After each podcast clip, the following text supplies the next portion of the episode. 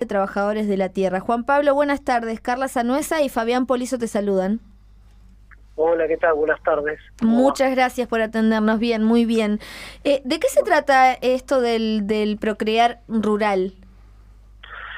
Bueno, un poco la, la, la, propuesta de ley de acceso a tierra que, venimos presentando ya hace varios años, este, justamente tiene como la lógica de procrear, por eso lo explicamos de esa manera, que es que permite el acceso a las familias de pequeños productores y productoras este, a parcelas para, para vivir, pero también para producir. este, es un fondo fiduciario técnicamente, digamos, lo que, lo que permitiría es eh, los compañeros y compañeras que producen todos los días, sobre todo en, el área hortícola, que es como el, el emblema, este, donde el 80 al 90% de las familias productoras alquilan la tierra, este, en vez de pagar un alquiler, lo que nosotros y nosotros decimos, bueno, que paguen un crédito blando este, que le permita ser este, dueños y dueñas de su, de su parcela para vivir y para producir. Este, eso generaría y construiría arraigo rural y además permitiría ir construyendo esta esta cuestión de, mejorar obviamente la, calidad de vida de la, de la familia. Digo, una familia que se muda cada seis meses o todos los años, imaginémonos cómo, cómo es la vida de esa familia, ¿no? Eh, entonces, eh, a, partir de la construcción de ese arraigo rural también se pueden comenzar a pensar estas propuestas, que algunas las venimos llevando adelante, este, de producir sin, sin agrotóxicos, pero también, que es como un, desengancho, obviamente, de, la, de la estructura de costos dolarizada, los agrotóxicos este, tienen una estructura de costos dolarizada, y si además podemos avanzar este, con, con, esta cuestión de la tierra en manos de quien la trabaja, desenganchamos también la tierra de la especulación inmobiliaria, que también en general está atada a la, a la, especulación con, el dólar. Entonces, nos permite en un marco de pandemia y de emergencia alimentaria, este, una propuesta integral donde no solo mejor, mejora la vida de la familia campesina, sino que también construye un abastecimiento este, con una lógica este, cooperativa y también con una mirada agroecológica donde cuida el recurso natural y sobre todo construye una estructura de costos este, ligada a la realidad de, la, de los trabajadores y trabajadoras que de los millones de argentinos y argentinas que todos los días este, construyen sus salarios en pesos, no en dólares. Juan, y eh, suponiendo que, que este proyecto este, tenga, tenga la venia y, sea aprobado, digo, en el Ejecutivo, en, el Congreso, el Ejecutivo después lo promulgue y todo lo que, lo que sabemos, el camino que tiene que recorrer. Eh, ¿Hay tierra para comprar, digo, para acceder? Este, o está todo en manos de, o gran porcentaje en manos de terratenientes, o grandes empresas, o holdings que no la quieren vender. Sí, un poco el, proyecto que, venimos que, se viene proponiendo hace varios años, como contaba hoy, eh, está enfocado sobre todo sobre tierra que está ahí bajo dominio público, este, donde hay miles y miles de hectáreas ociosas que, que están sin, sin producir. Entonces, bueno, decimos, empecemos por ahí, este, y obviamente sin perder el, el norte de esta discusión que estabas planteando, de la enorme concentración de tierra en nuestro país. Pensemos que la, la, la agricultura familiar abastece a más del 60% de lo que todo, de todos los días comemos este, todos y todas. Eh, eso lo hace en el 13% de la superficie. Ah. Entonces, eso eso da como una dimensión, la agricultura familiar este como que produce en realidad para el mercado interno. Eh, entonces, eso da como un poco la dimensión de este de la de gran concentración.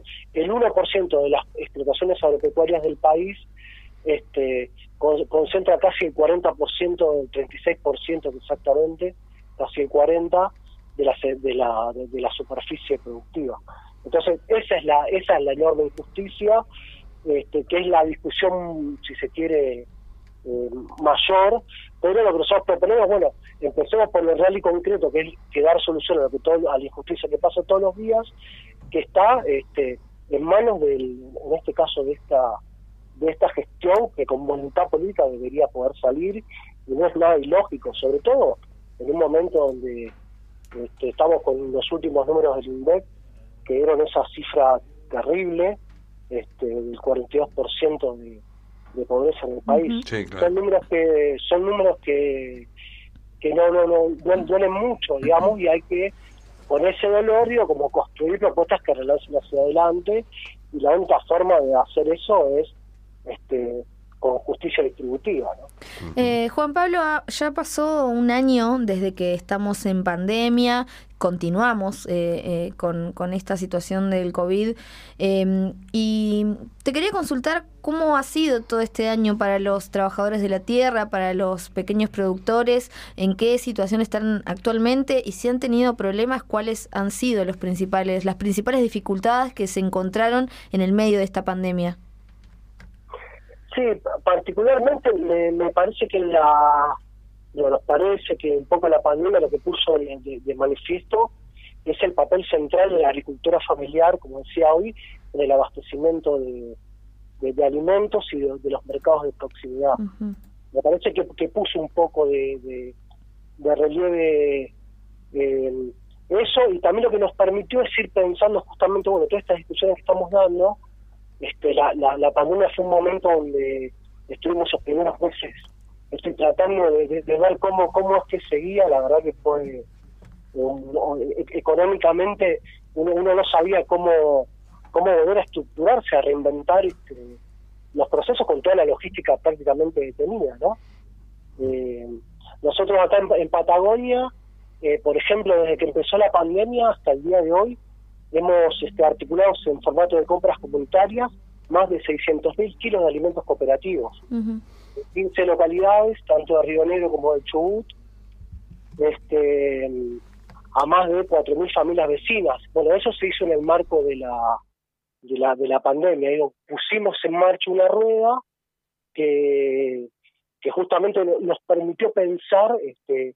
el abastecimiento más regionalmente en la cordillera, en la peseta, este, y en un momento donde la especulación también en la pandemia, la presión que se puso sobre los precios de alimentos fue enorme fue enorme este y nosotros estuvimos nosotros y nosotras estuvimos llegando con los alimentos este a, con una estructura de costo este, cooperativa no un 30 o uh -huh. un 40 más barato de lo que lo vendían las grandes estructuras comerciales ah. eh, bueno Juan Pablo, te agradecemos muchísimo estos minutos. Tenemos el panorama de noticias encima que nos viene empujando. Este, no, y, y, te manda... gracias, no, no, gracias, gracias, gracias a vos y te vamos a, a, seguir molestando. Un abrazo en vos a todas las familias, vecinas y vecinos allí de la comarca que esperemos estén recuperando ¿eh? este, bueno. lo mejor que se pueda. Bueno, bueno, muchas gracias, sí, muchas gracias. Gracias a vos, hasta luego. Eh, charlábamos con Juan Pablo Acosta, referente patagónico de la Unión de Trabajadores de la Tierra. ¿eh? Están uh -huh. proponiendo un procrear rural.